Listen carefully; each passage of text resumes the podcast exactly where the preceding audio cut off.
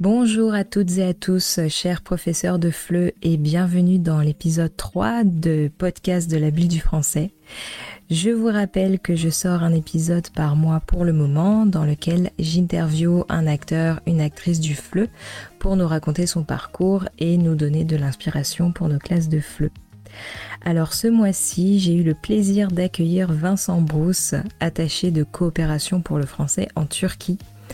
Alors c'est assez drôle car c'est mon troisième invité qui a un prénom commençant par la lettre V. On a eu Victor Philippe, fondateur de l'atelier du français, Violaine Jamin, responsable pédagogique et commercial chez Hachette Fleu, et maintenant Vincent Brousse. Je viens de le remarquer et euh, je trouve ça assez rigolo. Vincent m'a accueilli dans son bureau au sein de l'Institut français d'Istanbul et euh, il a répondu à mes questions et surtout à une question que je me posais tout particulièrement et que peut-être vous aussi euh, vous vous posez. Quel est le rôle d'un attaché de coopération pour le français? Nous nous sommes rencontrés à diverses occasions, lui et moi, et notamment au carrefour des ateliers FLE que j'avais organisé au sein de mon lycée Cutu Prince, Petit Prince en français, et où il avait fait euh, le discours d'ouverture, mais pour être honnête, j'avais une vision très floue de l'ampleur de son rôle. Alors sans plus attendre, je vous laisse écouter cette interview pour en savoir plus. Bonjour Vincent. Bonjour Johanna. Bah, écoute, merci à toi de participer à ce troisième épisode. Bah, avec plaisir, merci pour l'invitation. Euh, est-ce que tu peux te présenter? Bien sûr, alors je m'appelle Vincent Brousse, je suis euh, attaché de coopération pour le français, pour l'Institut français de Turquie. Ça fait maintenant euh, deux ans et demi que je suis en Turquie, un petit peu plus de deux ans et demi, on va dire. Et, et voilà, mon travail, c'est donc, mais je pense qu'on va revenir dessus, tout ce qui concerne les volets éducatifs et linguistiques en français ou alors l'enseignement du français en Turquie. C'est une, nuance importante. Alors, c'est quoi la différence? Alors oui, c'est peut-être une question qui est, enfin, un point qui n'est pas toujours clair. C'est vrai qu'on fait une grosse différence entre l'enseignement en français et l'enseignement du français. Donc en français, ça va être le volet enseignement bilingue dans des établissements qui enseignent en langue française, notamment ce qu'on appelle les DNL, les disciplines non linguistiques. Donc vous n'êtes pas sans le savoir, je pense, euh, les auditeurs, qu'il y a différents établissements bilingues euh, en Turquie ou dans le monde, hein, plus largement. Mais en Turquie, on a 13 établissements labellisés, euh, label France Éducation, qui ont, pour obtenir ce label, notamment comme contrainte, un enseignement bilingue. Et dans cet enseignement bilingue, c'est un pourcentage des cours donnés en français, et parmi ces cours, un minima, une discipline non linguistique. Mais les autres contraintes sont par exemple de faire passer les certifications d'ELF, d'ALF, mmh. la formation des profs, etc. De l'autre côté, l'enseignement du français, et eh bien là, ça va être plutôt le volet FLE, finalement, ce qu'on appelle français langue étrangère, et euh, l'enseignement du français en tant que langue étrangère, et donc à différents niveaux, que ce soit euh, au sein des instituts français, des alliances françaises, dans les classes de préparatoire, mais au sein des établissements bilingues aussi, hein, parce qu'il y a toujours un enseignement linguistique qui n'est pas, euh, par exemple, de la littérature ou des mathématiques, mais plus largement d'une école ou d'une université qui a du français en deuxième langue, etc. D'accord, ok, très bien. Est-ce que euh, tu peux revenir sur ton métier? Qu'est-ce que tu fais exactement? J'ai fait des recherches euh, avant de venir. Pour poser mes questions, j'ai regardé un petit peu sur Internet, mais c'est assez large, non? Oui, oui. Beaucoup de choses. Alors, en effet, alors, les postes d'attaché de coopération sont euh, des fonctions qui, qui, peuvent varier grandement suivant les pays. Par exemple, en Turquie, si vous voulez, les attachés sont les personnes qui s'occupent d'un sujet pour une ambassade, ou là, en l'occurrence, pour l'ambassade et l'Institut français, en ce qui me concerne. Par exemple, il va y avoir un attaché de défense, un attaché économique. Il y a mon collègue qui est l'attaché universitaire et scientifique, un autre qui est sur l'attaché audiovisuel. En ce qui me concerne, c'est attaché pour le français. Donc c'est vraiment le volet de euh, s'occuper de l'enseignement, de la formation des professeurs, enfin tout ce qui concerne le français dans le pays. Alors, parmi ces volets-là, eh bien, ça varie suivant les pays. On a des fiches de poste qui peuvent être très variées. Il va y avoir des attachés qui sont plus, dans certains pays, sur la direction des cours de l'Institut ou de l'Alliance française, par exemple, parce que c'est euh, la principale structure qui enseigne le français dans le pays. En l'occurrence, en Turquie, ce n'est pas du tout le cas. Pour ça, il y, a, des directrices des cours dans les alliances françaises et les instituts français. Il y a aussi des directeurs délégués de chaque antenne de l'Institut français de Turquie. Pour les attachés en Turquie, le travail principal, c'est la coopération. Et coopération, c'est vraiment travailler avec, et donc c'est travailler avec les partenaires, les ministères, etc. Donc mon métier, c'est la promotion, le soutien à l'enseignement du français ou en français avec les partenaires. Donc j'ai un volet qui est un volet de coopération qu'on appelle bilatéral, c'est-à-dire travailler avec le ministère de l'éducation turque, donc le Millier Team, à la, à la structuration des programmes, au soutien des professeurs de français. On a organisé par exemple, euh, après l'université d'été qui visait tous les professeurs, on a aussi organisé une seconde université d'été pour les professeurs du euh, ministère, euh, qui a ciblé que les professeurs du public. On a eu un peu plus de, de 110 personnes. D'accord. Euh, mais ça fait partie euh, de l'accompagnement des départements du ministère sur la formation continue des profs, sur l'ingénierie de formation, l'ingénierie pédagogique, du travail s'ils le souhaitent sur, euh, sur les programmes, sur les manuels aussi. on est en contact actuellement aussi avec le volet CNED du ministère de l'Éducation nationale, l'équivalent CNED si vous voulez, ou encore un service qui s'occupe des stages des professeurs, des futurs professeurs, c'est-à-dire des, des, élèves de master, enfin pas de master, de quatrième année de licence les bourses, c'est ça? Alors il, y a aussi, alors, il y a aussi un volet bourse qui, est encore différent. Par exemple, dans nos enveloppes de coopération, parce qu'on gère des budgets, en fait, des budgets mhm. affiliés par projet, il y a aussi des bourses euh, qu'on cible euh, suivant, euh, en fait, on travaille avec les associations de professeurs de français. Donc ça, c'est une partie de mon métier. Il y a trois associations de professeurs de français en, Turquie, qui sont des relais en fait hein, locaux mhm. qui organisent elles-mêmes beaucoup d'activités. Mais la réalité, elle est qu'en fait, elles fonctionnent à 90% sur même plus sur des subventions françaises. Donc, une mm. partie de mon travail, c'est de monter les projets avec elles, enfin de voir surtout la, pérennité des projets, la validité, et d'affecter les fonds à ces associations pour qu'elles puissent travailler. Et donc là, ensuite, elles reprennent en, grande autonomie, voire en totale autonomie les projets. Et ce sont des bons partenaires. Par exemple, on a monté euh, un rendez-vous mensuel que vous connaissez peut-être, qui est le rendez-vous des profs avec les associations, et où tu es intervenu d'ailleurs. Et voilà, c'est l'association qui identifie les personnes, etc. Et moi, je me charge d'un petit aspect logistique, euh, et, mais aussi par le biais de la subvention, de la rémunération des intervenants. Mais alors, donc là, je digresse un peu, mais donc un volet peut-être dans le métier d'attaché qui est vraiment la coopération, donc comme on l'a évoqué, formation des profs, travail avec le ministère, coopération, par exemple, euh, avec le, voilà, le drame du séisme, on a choisi cette année de réorienter toutes les bourses qu'on avait pour les professeurs vers les professeurs du public de la zone sinistrée.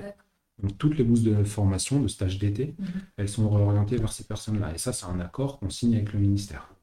Et, euh, et, puis plus largement, après, des problématiques d'accompagnement de certains établissements, de trouver des professeurs, de, faire monter en compétence des professeurs du public. On a aussi fait monter en compétence, ça c'est un projet sur maintenant trois ans et demi, une équipe de 25 profs pour devenir formateurs de formateurs, c'est-à-dire l'équivalent des inspecteurs en France, en fait, ou des conseillers pédagogiques qui eux-mêmes vont former leurs collègues, c'est-à-dire les 450 autres profs de français des écoles publiques, pour les faire monter en compétences. Donc c'est ce type de projet qu'on met dans le volet coopération. Après, je l'ai évoqué, il y, a, il y, a, un volet qui va être avec les acteurs locaux, donc les associations, le soutien aux associations, leur donner des fonds, les accompagner, débloquer des situations, euh, faire que les gens se rencontrent.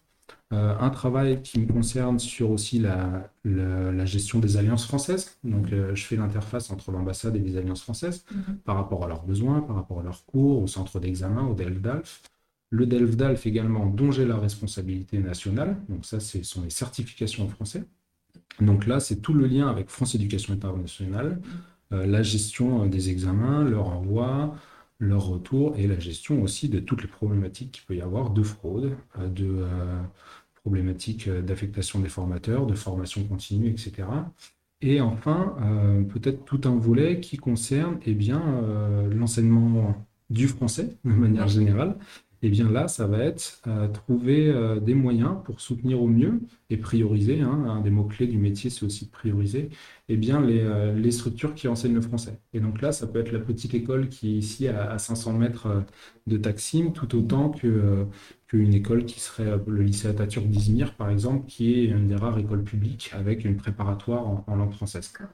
Et donc, pour le lycée Atatürk d'Izmir, eh bien, ça va être les accompagner, peut-être acheter quelques livres dont ils peuvent avoir besoin, accompagner le professeur de manière continue, aider les projets des élèves, euh, faire le lien avec le ministère de l'Éducation française pour trouver une école euh, partenaire afin de faire un appariement, des voyages scolaires sur le long terme.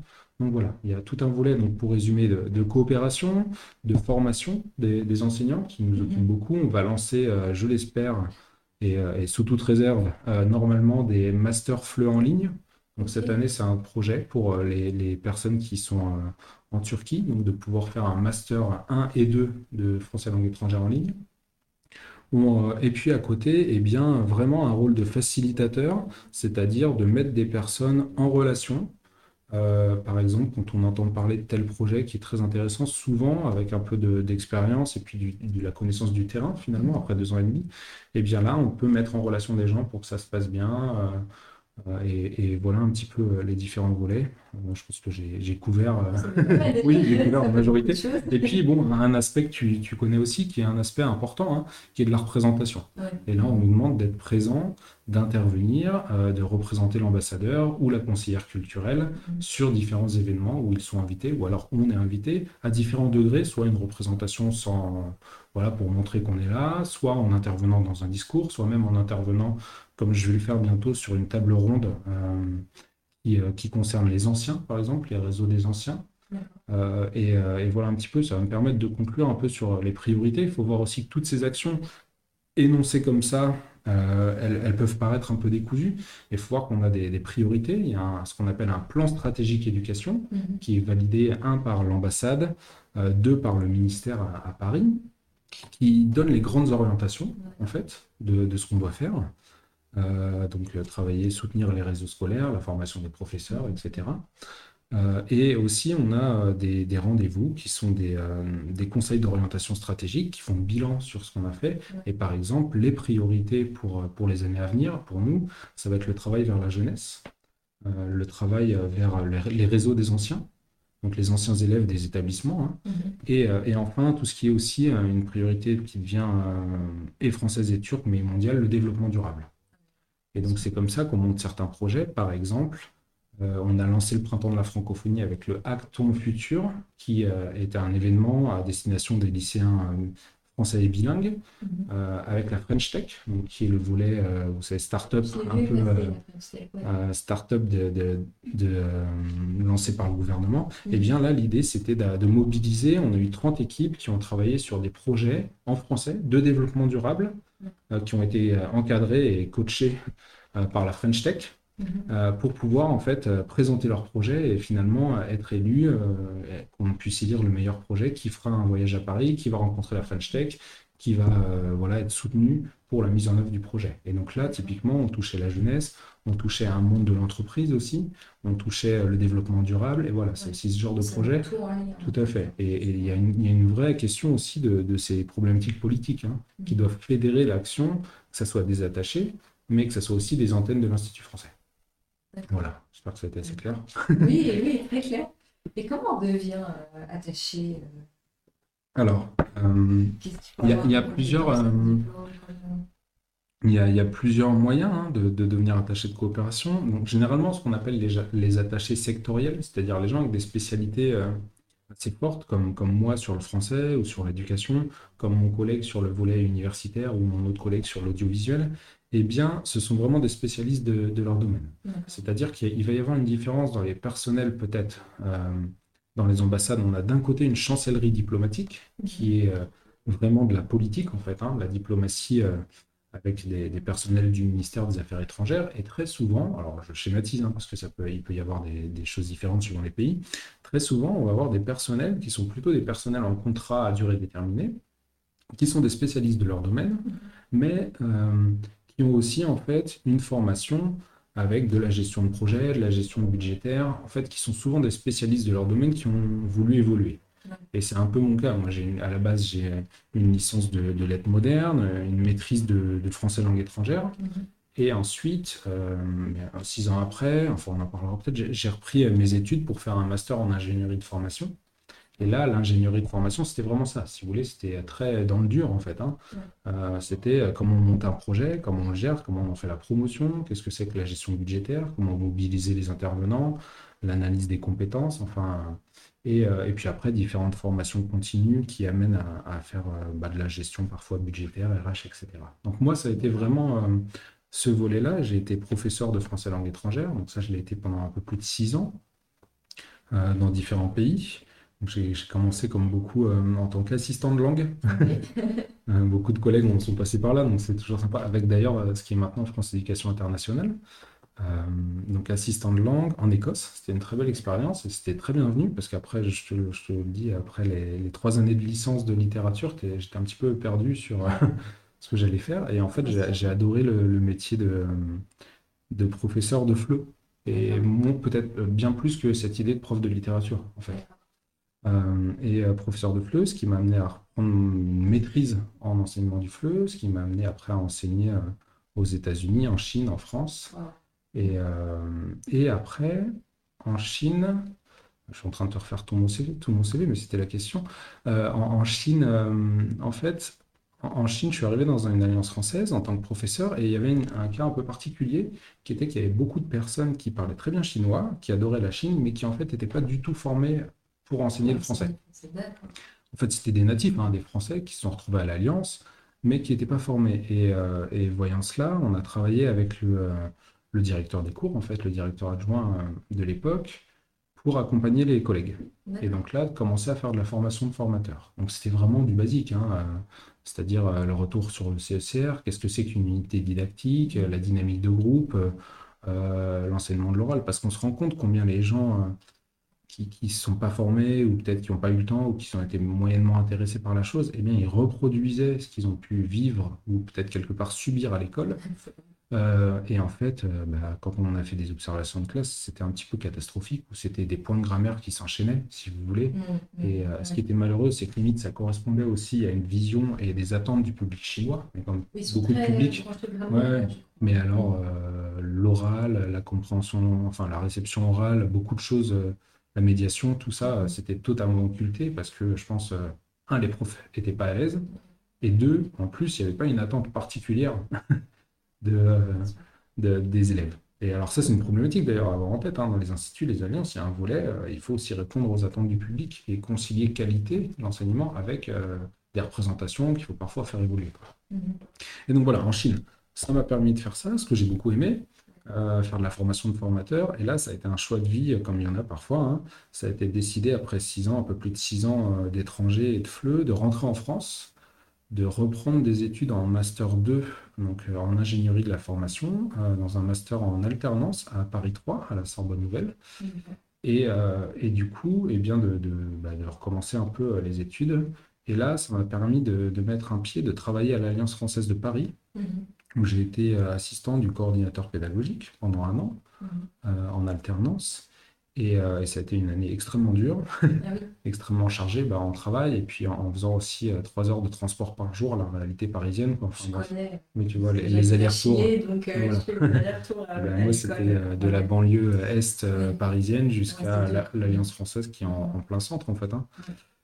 plus la Sorbonne qui était à Saint-Michel. Euh, plus la rédaction d'un mémoire, plus la rédaction d'un rapport d'apprentissage, plus euh, bah, voilà, tout ce qu'on te demande dans le travail, parce que c'était un travail, un vrai travail. Et du coup, mais peut-être l'année la plus enrichissante aussi, parce que c'était vraiment lié les études avec le, travail de terrain, mmh, en fait. Et donc là, j'ai fait, euh, j'ai fait mon master, mon mémoire qui portait sur la conduite du changement, la démarche qualité et, et la gestion de projet dans l'enseignement parce qu'on reconstruisait avec le coordinateur tout le service pédagogique de l'Alliance, qui avait été euh, fermé pour diverses raisons. Euh, et, ça s'est bien passé. Et là, j'ai eu l'opportunité de rester à l'Alliance. J'ai été pris en tant que chargé de mission pédagogique, donc sur un autre poste, pendant deux ans. Euh, ensuite, je suis parti. Euh, bah, là, tu vois la transition en fait de professeur euh, avec des fonctions administratives et gestion de projet. En fait, ça s'est fait un peu là. Hein. Comment tu faisais? Tu, tu, étudiais une semaine et tu travaillais une semaine? En fait, on était toujours aux 35 heures. Donc, euh, quand il y avait 20 euh, heures de cours, on avait 15 heures euh, dans l'entreprise. Et quand il n'y avait plus de cours, c'est-à-dire la majorité du deuxième semestre, on est à 35 heures dans l'entreprise. Donc, c'était un peu ça le système. Mais il fallait voir que là-dessus, bah, il y avait le mémoire, il y avait les recherches, il y avait tout le reste en plus, plus les transports. le soir. Ouais, voilà, le soir, c'était un, un, peu long. et voilà un petit peu le tout. Et puis, et bien après, c'était vraiment ce moment de transition. Et puis après, j'ai travaillé en Australie pendant 4 ans, en France pendant 3 ans où, où je me suis occupé du Belk et, ici. Alors le BELC, c'est, euh, maintenant c'est devenu un, sigle en soi, mais c'est euh, une grande formation pour les professeurs d'été. C'est-à-dire c'est des grands stages euh, qui sont, je travaillais pour France Éducation Internationale, et deux fois par an, on organisait des stages de formation Euh, c'est une partie un peu similaire à ce que je peux faire ici quand on monte une université d'été, en fait. D'accord. C'est des grands stages de formation. On accueillait jusqu'à 550 personnes en été et euh, il y en a eu jusqu'à 230 en hiver. Ouais. Et donc là, c'était bien euh, tout vraiment ce que j'ai pu vous évoquer, l'ingénierie de formation Ouais. euh, et l'ingénierie pédagogique et la gestion de projet, c'est-à-dire on monte tout de zéro avec les partenaires, trouver les hébergements, trouver les salles, trouver les formateurs, faire la promotion du projet, vérifier les dossiers des personnes qui s'inscrivent, qui ne se trompent pas de module aussi, parce qu'il y a un aspect Mhm. pédagogique. Parce que si vous voulez, euh, quand on a 500 personnes, il y avait jusqu'à 120 modules de formation. Alors certains étaient redondants, mais il fallait bien vérifier les profils ou les réorienter, les téléphoner, c'était individuel aussi, donc c'était assez, assez intéressant. Et voilà, et à la fin, ça faisait un joli projet en été, euh, avec beaucoup de collègues, une cinquantaine de formateurs, 500 participants, et puis euh, surtout euh, bah, plein de rencontres. On a eu 92 pays différents. Ah oui, waouh. Donc ça faisait, voilà, ça Ah, c'est une expérience. Alors, si, si vraiment vous avez l'opportunité un jour, je vous souhaite d'y participer, parce que Ah c'est oui. comme les bourses de stage d'été qu'on propose hein, au Cavilam ou au CLA. Enfin, c'est vraiment des, très site, moments de rencontre. Oui, bien sûr. C'est le, de, comment, comment tu dis le Belk, Belk. B-E-L-C, Belk. le France. Éducation Internationale. Ouais. Intéressant. D'accord, super bon, plein de plein Oui. d'informations. Euh, donc oui, tu nous as parlé de l'Australie, la Chine, l'Écosse. Est-ce que tu peux nous dire le, le, le profil des apprenants? Parce que tu as, tu as pu observer Mm. différents types de, bah, de cultures, de, d'approche de la langue française. Est-ce qu'il y a une grande différence? Est-ce qu'on enseigne différemment d'un pays à l'autre? Oui, oui, je pense que. euh, alors, il y a certaines différences. Je vous évoquais un peu en Chine euh, ce rapport qui est un peu Oui, cliché, hein, mais, euh, mais voilà, un rapport Mm. à la grammaire, à, à des choses très automatiques. En Turquie fait, euh, un petit peu, non? Ouais, je pense. Mm. Mais malheureusement, je crois qu'il y y a un côté. si- S'il y a peut-être une donnée qui est partagée, c'est bien celle-là dans le monde. Euh, bah, c'est parce que euh, je crois qu'il y a quand même des. Voilà, tu en parleras dans tes podcasts, mais il y a un enseignement qui est assez traditionnel, en fait, hein, qui perdure, malgré toutes les formations extraordinaires que peuvent avoir les profs, malgré Ouais. tout un tas de choses. Et il arrive un moment où il y a des personnes qui se sentent un peu peut-être toutes seules dans leur classe et euh, bah, elles se rattachent à un enseignement avec ouais, un point de grammaire. Oui, c'est ça hein. On n'est pas sur de l'actionnel. Alors bon, l'actionnel, il y, a- il y a aussi peut-être des limites parce que euh, c'est sûr quand on enseigne comme en Turquie euh, deux fois 40 minutes par, par semaine, surtout parfois détachées l'une de l'autre, c'est pas toujours facile de faire de l'actionnel. Je peux entendre qu'il y a des problématiques. Mais euh, ouais, un, oui, un côté peut-être très traditionnel qu'on Mm. trouve à mon sens un peu partout. Euh, après, il n'empêche qu'il y avait des gens qui ensuite, en voyant comment ça se passait dans la classe, euh, l'expérience, eh bien, qui étaient très contents de voir que ça allait être concret, qu'ils allaient pratiquer à l'oral, qu'on allait les, euh, les mettre un peu au défi, euh, enfin, Mhm. euh, travailler. Alors, ça pouvait être extrêmement frustrant parce que la réception orale, il y en avait surtout sur certains documents, enfin, pseudo-authentiques, on va dire, avec les sonneries d'aéroport, les bruits, enfin bref. Il y en avait qui ne comprenaient vraiment rien. Ouais. Mais euh, oui, peut-être ce volet, malheureusement, d'un enseignement très traditionnel et du coup des attentes d'un enseignement traditionnel parce que toi-même tu l'as subi ou vécu dans tes cours. Euh, donc tu as une tendance à le reproduire, tu as une tendance à te dire que euh, si tu apprends par cœur les trucs et que tu fais des exercices de systématisation Ouais. euh, sans, sans aucune voilà, contextualisation, c'est bien la systématisation, eh bien ça va marcher. Mm. Euh, donc il y a eu ça. À côté de ça, je pense que ça c'est peut-être aussi une problématique, honnêtement, des pays allophones, enfin où il y a une seule langue, c'est en Chine, je veux dire, il n'y avait pas un étranger, quoi, tout le monde parlait chinois. Ouais. Moi, je parlais pas vraiment chinois, donc au moins on était forcé à parler français. Mais, euh, mais avec des professeurs qui, eux, parlaient chinois, il y avait la facilité quand même de sûr. recourir à, à la langue du pays. Euh, peut-être ce qui a été plus enrichissant de ce point de vue-là, c'était l'enseignement en France. C'est-à-dire que là, en France, pour le coup, que ce soit à l'Alliance française ou dans d'autres écoles, eh bien, quand on était dans une classe, sur 20 personnes, tu avais 17 nationalités, quoi. C'est plus riche Ouais, presque. hein. et, et du coup, tu étais obligé de passer par le français parce que Ouais. même si les Américains ils s'attendent à ce que tu parles anglais et tu peux parler anglais, Mm. eh bien, il y en avait un de- qui était de Taïwan, il y avait le troisième du Sri Lanka, il y avait le quatrième euh, Ouais. d'Amérique latine. Et donc là, eh bien, il fallait bien qu'ils comprennent qu'on allait parler que en français. Mhm. Et moi, j'ai déjà eu, comme plein de collègues, des, braquages, des gens qui se sont vraiment bloqués, notamment, je me souviens d'un couple d'Américains qui venaient un peu en touriste euh, assez âgés. C'était super leur projet parce qu'ils faisaient des cours de langue le matin et ils visitaient l'après-midi. Et ça, il y a plein de centres qui le font. Alors, dès le niveau, si vous voulez, à, zéro. Enfin, ils se sont rendus compte qu'on allait faire une heure en français total avec bonjour, et c'était la panique, quoi. Hein. Il a fallu vraiment les rassurer. Alors peut-être que c'était la panique pour d'autres, peut-être que j'étais pas le mieux armé à ce moment-là pour bien le faire passer, mais la leçon zéro, c'est quand même quelque chose qu'on voit beaucoup en fleu. Euh, ou peut-être que les autres l'ont pas trop exprimé, cette panique. Mais euh, voilà, ça c'était. Peut-être ce constat-là, un peu triste, hein, mais euh, on fait beaucoup de formations. En Turquie, on continue là-dessus. On travaille toujours sur de l'actionnel. Moi, j'ai beaucoup ciblé les formations, et d'ailleurs, il va y en avoir. On a une tournée de formation à Istanbul Bourse Eskişehir à Ankara avec Adrien Payet et Guillaume Garçon, euh, qui est centré sur la dynamique, en fait, hein. mhm. l'enseignement de l'oral, dynamiser la classe sur des petits, justement des cours assez courts, comme ce qu'il peut y avoir dans les écoles de 40 minutes. Mhm. Eh bien, ça, je pense qu'il y a un vrai travail là sur euh, comment dynamiser les cours, sortir de l'enseignement de la grammaire et surtout, mais enfin pour moi, euh, je l'ai déjà dit, hein, mais dans différents moments, bah, il faut que le prof parle moins que les élèves. C'est vrai. Euh, et, ça, c'était peut-être un des travers que j'ai vu dans beaucoup de classes, en fait. À un moment, si tu monopolises la parole, comme je le fais là, mais.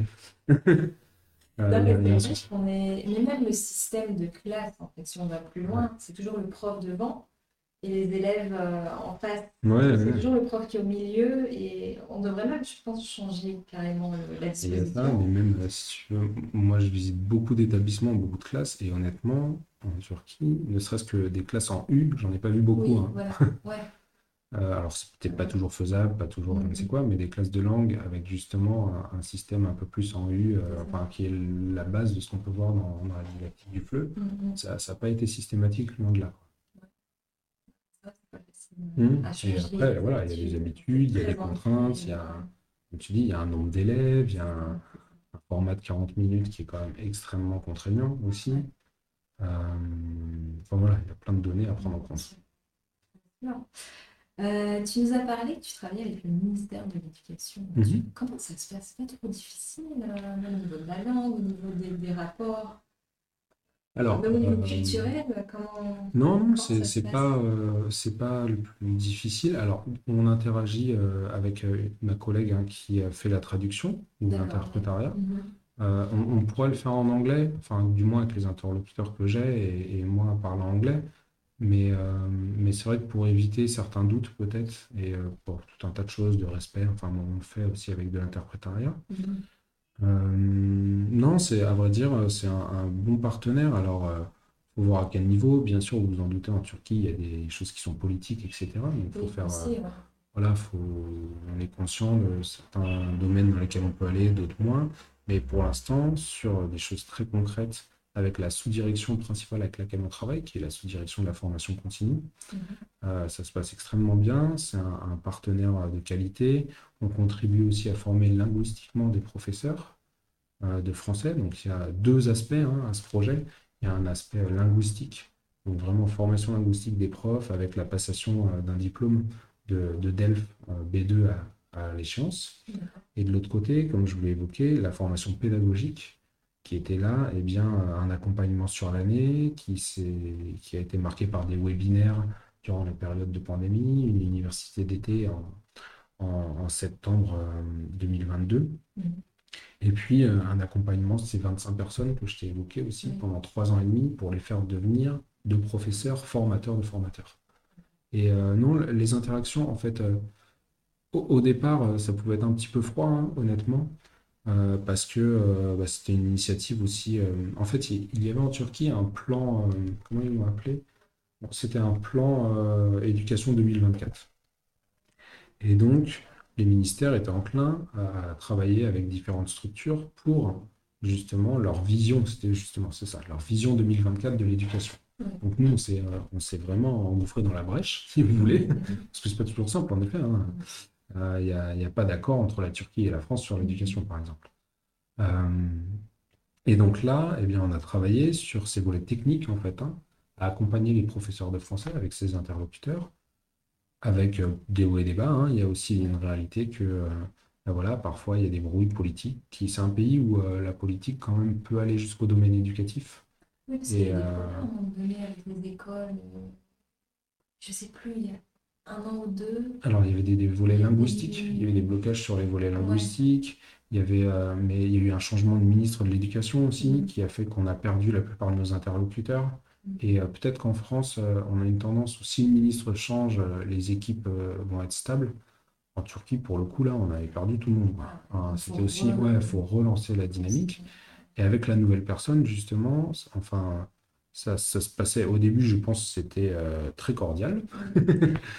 D'autant plus qu'ils sont pas toujours à l'aise quand ils voient que c'est l'ambassade de France qui arrive, machin. euh, euh, ils sont un peu sur leur garde. Ils se Mhm. demandent s'il va pas y avoir des aspects très politiques. Et quand ils voient en fait que leurs interlocuteurs, c'est peut-être une des premières choses, et d'ailleurs aux collègues, il faut absolument y penser, en rassurant les gens, en leur montrant que vous êtes aussi enseignants en fait. Mhm. Parce que eux aussi sont des enseignants qui ont des fonctions euh, administratives de gestion dans un ministère, et savoir qu'en face d'eux, ils n'ont pas un diplomate, ou pas que un diplomate en fait, Ouais. mais vraiment un diplomate qui a lui-même un passé d'enseignant, euh, qui est enseignant en fait, hein, qui a une double casquette comme eux, et bien déjà ça a brisé un peu la glace. Ouais. Euh, le deuxième volet, c'est de voir que vraiment on a réussi à travailler ensemble, c'est-à-dire dès la première année, on a tenu nos promesses, c'est-à-dire on a réussi à envoyer euh, 10 profs du- des écoles publiques en stage de formation linguistique et éducative en France.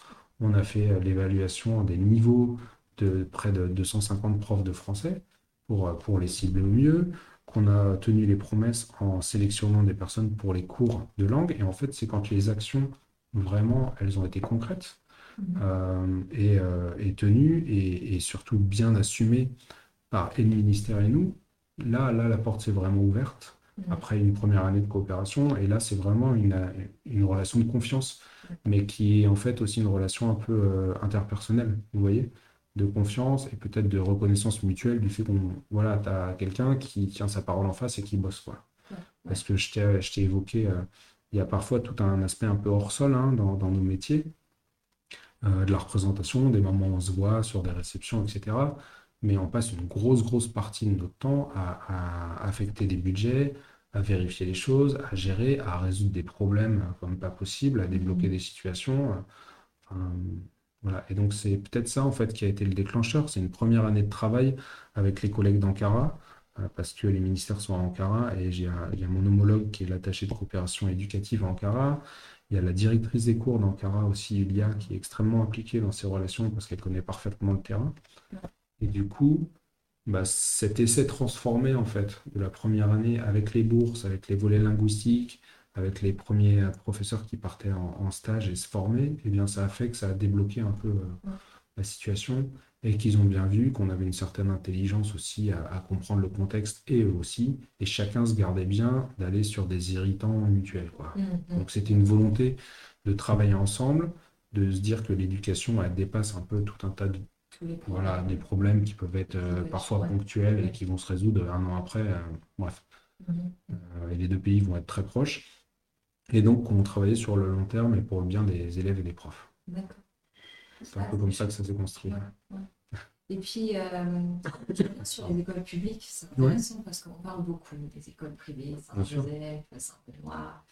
Euh, même, euh, bon, il y a Marmara aussi, euh, je me souviens, tu étais Oui, bien sûr. en musique, mais c'est vrai que les écoles publiques turques, bon, on en parle pas souvent, je trouve que c'est dommage. C'est Ouais, très alors, pour, donc, dans combien d'écoles à peu près il y a des, des- des cours de français? Comment ça se passe Ouais, c'est très difficile. euh, J'imagine, ouais. c'est- euh, très difficile parce que euh, on ne dispose pas des données. Ouais. Euh, j'ai pas les données exactes. Tout ce que je peux voir, c'est en, en consolidant les données de rencontres, d'échanges avec le ministère, de plein de choses. J'ai une idée globale. Mhm. Euh, mais euh, je n'ai pas les données exactes et je serais bien. Alors, autant sur ce que tu as évoqué, le réseau bilingue, euh, qui est le- ce qu'on appelle le premier cercle un peu pour nous, euh, eh bien là, je sais exactement combien il y a d'élèves. Enfin, j'ai aucune. Voilà, c'est un réseau qu'on connaît très bien. Mais euh, c'est vrai que, comme tu disais, le constat a été fait avec mon collègue, et je pense que quand on- je suis arrivé en poste, lui, il avait quelques années en, en Turquie, moi j'arrivais, et on a fait un constat partagé que oui, on a un réseau bilingue extraordinaire, euh, et limite parfois on, on pouvait apporter une plus-value un peu minime hein, à, à ce réseau. Par contre, on n'avait jamais vraiment travaillé avec le public. Oui. Euh, et voilà, et on a fait ce choix euh, d'aller aussi vers un, les écoles privées euh, hors réseau bilingue. Et là, il y a des vrais enjeux. Par exemple, je pense au réseau TED, qui a une trentaine d'écoles qui enseignent le français, au réseau Bilfen aussi, Mhm. qui a des structures qui enseignent le français, à tout un tas d'écoles euh, un peu, ou des réseaux un peu moindres, mais qui ont. Et là, typiquement, voilà, ça, ça fait partie de mon travail. Appuyer ces réseaux, organiser des formations dédiées pour le réseau TED, dédiées pour le réseau Bilfen, les accompagner dans, dans le recrutement. Enfin, voilà, tout ça, c'est une partie de mon travail qui est peut-être pas trop visible. Mhm. Et ensuite, les écoles publiques. Et là, les écoles publiques, eh bien, c'était vraiment euh, un, un projet que tu as peut-être vu sur, sur notre site, qui a été un projet de cartographie euh, du français. Et c'était de savoir qui enseigne le français, où et comment. Eh. Euh, ce qui était un peu la première étape, parce que si vous voulez, pour bâtir des projets, il fallait un peu un état des lieux. Mhm. Et cet état des lieux, euh, bah, il était un peu inexistant en dehors du dessin et, et de Tefik et de, et de Petit Prince. Et voilà. Et, et du coup, euh, bah, une grosse partie du travail, ça a pris un, an, c'était d'essayer de recueillir les informations, d'avoir une base de données en fait, hein, euh, concrète pour savoir qui enseignait le français où, et dont les écoles publiques et dont les écoles privées qui ont du français LV2. Mhm. Ça, ça a permis de constituer une grande base de données. Donc là, à peu près, par exemple, j'envoie un email mensuel grâce à cette base de données euh, à environ 2400 personnes, qui sont toutes des enseignants. Avec aussi recueillir toutes les données sur les structures euh, universitaires qui enseignent le français ou en français, donc les préparatoires. Par exemple, il y a une dizaine de départements de traduction, une dizaine de littérature, une dizaine de didactique en Turquie. Donc c'était aussi travailler avec eux, hein, Mhm. une partie de travail. Et puis enfin, donc, les écoles publiques. Et là, eh bien, à mesure des rencontres, à mesure, par exemple, de l'université d'été qu'on a fait pour les professeurs du public, eh bien, c'était vraiment recueillir les informations, les mettre en relation et les accompagner au mieux. Alors, toutefois, la réalité dans le public, c'est que, euh, je pense à une école où j'ai rencontré des, professeurs en Ankara, eh bien, parfois, ils étaient trois profs pour euh, 1300 élèves, quoi. Et si vous voulez, trois profs, 1300 élèves, ça voulait dire qu'ils enseignaient, euh, je ne sais plus, ils avaient 30 heures chacun euh, par semaine, à coup de euh, deux périodes de 40 minutes euh, avec les élèves. Et ben voilà, les profs, c'était très lourd pour eux, les élèves n'étaient pas toujours les plus motivés pour le français, ça avait été un choix un peu historique de l'établissement, euh, qu'on peut soutenir, hein. On les a soutenus en les accompagnant, les formant à différents niveaux, avec des ressources, avec des posters, enfin bref. Euh, mais il y a cette réalité dans le public qui est euh, voilà, des établissements énormes avec le, français qui n'est pas toujours valorisé ou valorisant.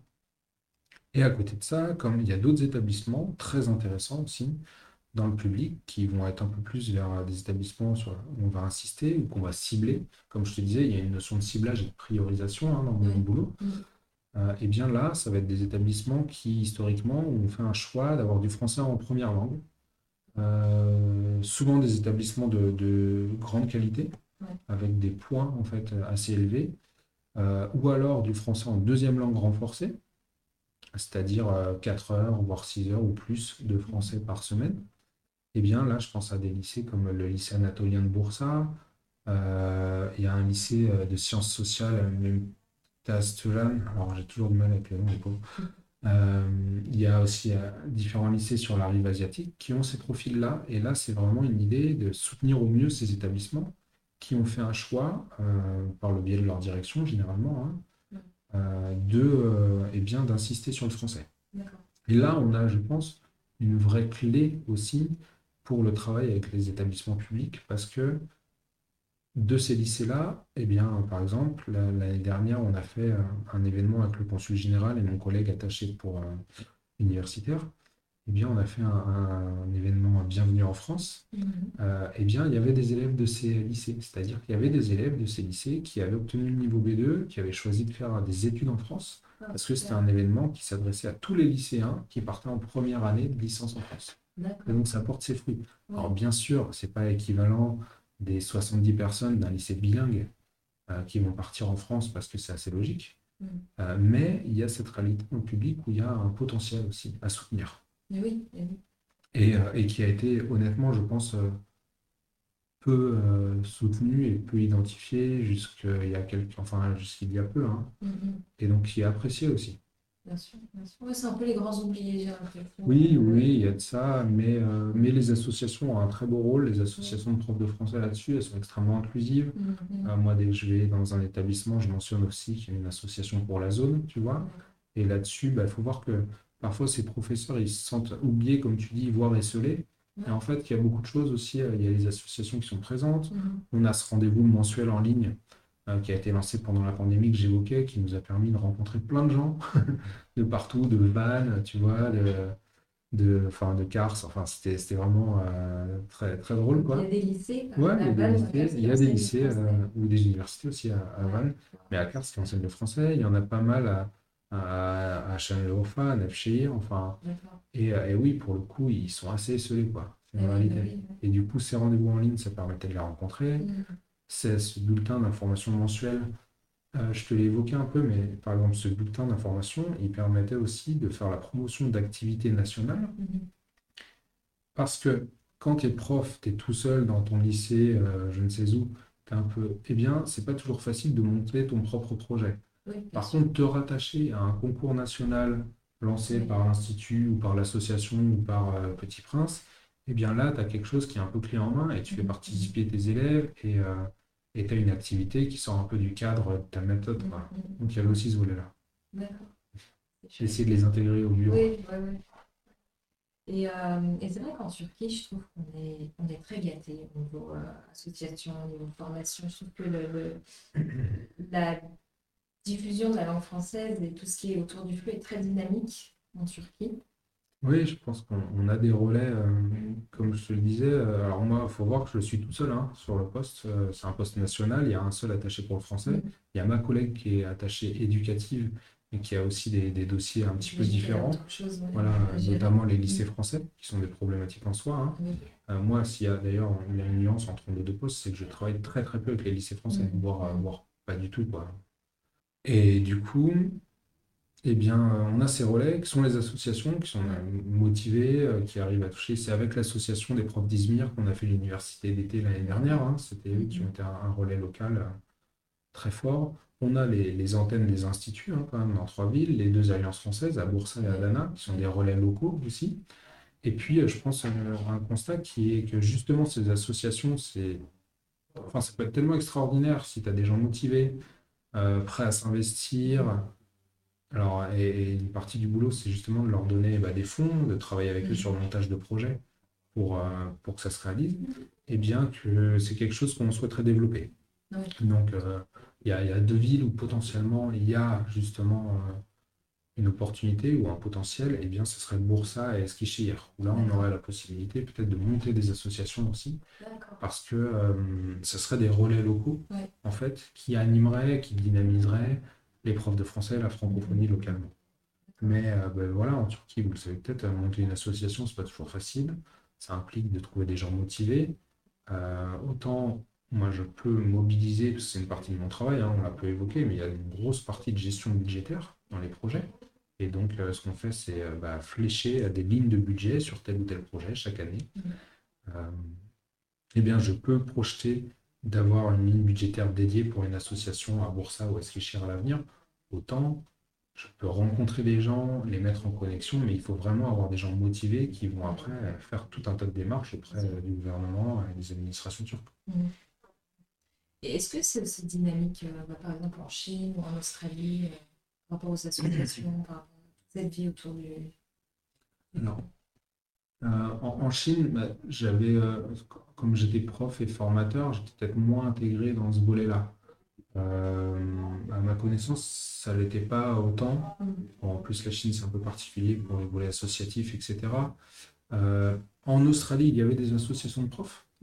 Euh, mais bon, en Australie, le français, c'était pas un enjeu non plus énorme. En fait, Mhm. Euh, c'était déjà un pays anglophone, très très loin. Enfin, si, parce qu'en Australie, il y avait quand même la Nouvelle-Calédonie, il y avait la Polynésie, il y avait des, des- des pays. Et puis, il y avait euh, la France, c'était le premier pays dans lequel allaient les Australiens faire du tourisme quand même, quoi. C'était pas négligeable, plus des contrats qu'il y avait entre les deux pays. Euh, mais, euh, mais voilà, par rapport au volume de profs de français, c'était pas équivalent. Et puis bon, on parle d'un pays qui est en fait un continent en soi euh, Oui, extrêmement éclaté, enfin, c'est pas facile. C'est vrai que l'histoire de la, la Turquie, Et voilà. français est particulière. Plus la- l'histoire de la Mm. Turquie par rapport à la langue française, Ouais, enfin, ces établissements qui ont une histoire, comme Mm. Galatasaray aussi, euh, avec le français, enfin bon, ça fait que c'est un enjeu assez particulier. hein. Très bien. Bah, écoute, euh, est-ce que j'ai d'autres questions? En fait, tu as répondu à toutes mes questions. ah, Peut-être sur les associations, tu veux dire qu'il y a aussi. euh, oui. Alors, il va y avoir euh, fin mai la, la Commission Europe de l'Ouest de la. Fédération internationale des profs de français. Donc, c'est une commission qui regroupe toutes les associations de l'Europe de l'Ouest, non la Turquie, Mhm. qui va se réunir à Izmir. Voilà, ça montre aussi la- le dynamisme des associations. Là, c'est l'association d'Izmir qui a candidaté et qui s'est portée volontaire en fait pour accueillir toutes les associations de la zone et euh, durant un, un grand colloque. Et, euh, et justement, et là, c'est des moments importants d'échange d'idées, de projets communs. Et bien sûr, nous, on va le soutenir. C'est aussi une de nos fonctions, c'est de soutenir ce type d'événement. Très bien. Je t'en prie. Ok. Euh, alors, une dernière question. Ouais. Si tu devais donner trois conseils aux professeurs de FLE, nos auditeurs, Bien sûr. Alors oui, on est rentré dans des, quels seraient ces trois conseils? On est rentré dans des choses très techniques en effet, mais c'est une réalité de mon métier. Alors, trois conseils pour les professeurs de FLE. Bah, je crois que j'en ai donné un, un déjà de manière un peu euh, euh, voilà, transversale. C'était vraiment garder en tête qu'il faut parler moins que ses élèves. Je pense que ça, c'est un point clé pour moi hein, du professeur. Si vous monopolisez la parole, si vous parlez plus qu'eux, il y a quelque chose un peu qui est difficile. Je ne vous dis pas que c'est facile, je ne vous dis pas que ça va se faire tout seul, euh, mais justement, on organise plein de formations pour le coup pour accompagner à ça. La dynamique, la gestion de l'oral dans la classe, etc. Et euh, vraiment parler moins, ouais, moins que ses élèves, ça me paraît être euh, clé. Deuxième chose, c'est vraiment bah, garder un, un esprit, une certaine appétence pour se remettre en question, pour s'intéresser, se former de manière continue. Euh, il y a beaucoup de publications, il y a plein de choses. Il y a encore une publication là, ce qui est assez extraordinaire, qui est une publication en français de didactique, qui est la première publication en français dans une maison d'édition turque. Ah, d'accord. Ça, c'est euh, une collègue de l'université de Marmara qui a apporté tout ça. Donc, il y a vraiment une, euh, une vivacité une énergie autour de la langue française et de l'enseignement. Le FLE, c'est passionnant. Il y a plein de choses qui se, qui se passent. Et donc, vraiment, garder ce- cet esprit d'ouverture, je pense. Euh, regarder, euh, ça, ça peut être épuisant, mais, euh, mais il y a un intérêt à le faire. Et puis, le, le troisième, c'est justement guetter peut-être, euh, vous, vous dire que vous n'êtes pas seul, qu'il y a plein, plein de choses qui se font. Guetter au maximum bah, ce qu'on a évoqué, en fait, hein, le site de l'Institut, le site euh, des les différentes associations, mais pas que, il y a même des choses enfin, internationales, parce que bah, c'est la logique des trois, en fait. Euh, En, en regardant un peu tout ça, vous allez euh, voir les nouvelles pratiques, euh, faire une sorte de veille un petit peu, et puis ça va vous permettre d'avancer, soit d'un côté de candidater à une bourse, soit de participer à un projet, soit peut-être de candidater à un master en ligne. Euh, voilà, n'hésitez pas donc d'un côté la classe, se décentrer un peu, euh, essayer de se mettre en retrait parfois, euh, favoriser les interactions, bien garder pour sa formation et puis saisir des opportunités comme ça. Je pense que c'est euh, vraiment important. Écoute, merci beaucoup Vincent. Merci beaucoup. Parce qu'on a appris beaucoup de choses. J'espère que c'est plus clair. hein. Oui, Euh, ça l'est. Et enfin, vous voyez, c'est passionnant. merci pour cette idée de podcast et d'interview parce que euh, une belle manière de toucher les collègues aussi, de montrer tout ce qu'on peut faire et puis, euh, puis de rencontrer les gens au maximum. voilà, c'est donner de l'inspiration. Mhm. Découvrir d'autres branches en fait, Tout à fait. métiers dans le fleu. Alors voilà, c'est sûr. En Parce plus, que c'est euh, bien plus que l'enseignement. et c'est ça. C'est Et, est intéressant, je trouve. Et, euh, et vous pouvez, voilà, si le FLE, euh, ça vous intéresse, mais en plus vous avez envie de voir d'autres choses, il y a en effet plein de fonctions comme ça qui sont très très intéressantes Mhm. et qui peuvent être assez enrichissantes quand on voit des, des projets qui se passent bien, qui se déroulent, que les, les élèves sont contents, les profs sont contents. euh, C'est très gratifiant. ouais, ouais, il y a beaucoup de belles choses. Là encore, moi j'ai parlé du Acton Futur, il y avait le prix littéraire des lycéens francophones de Turquie. On a un rendez-vous des profs la semaine prochaine. Euh, on a dans notre actualité euh, les bourses avec les ministères, les bourses avec les écoles privées, le lancement du master en ligne, donc euh, FLE. Enfin, voilà, il y a beaucoup, beaucoup de choses qui se passent. Et puis peut-être le dernier conseil, hein, inscrivez-vous, écrivez-moi, euh, donnez-moi votre email pour recevoir euh, ce bulletin mensuel d'information. Oui, je mettrai dans les, Oui, les voilà, avec plaisir. informations. Merci à toi. Très bien, merci Vincent. J'espère que cet épisode vous a plu. N'hésitez pas à le partager aux professeurs de FLE autour de vous et aussi à vous abonner sur la plateforme que vous êtes en train d'utiliser. Vous pouvez aussi vous abonner à ma newsletter que je diffuse tous les mois et qui fait part de toutes les actualités de la bulle du français. À bientôt!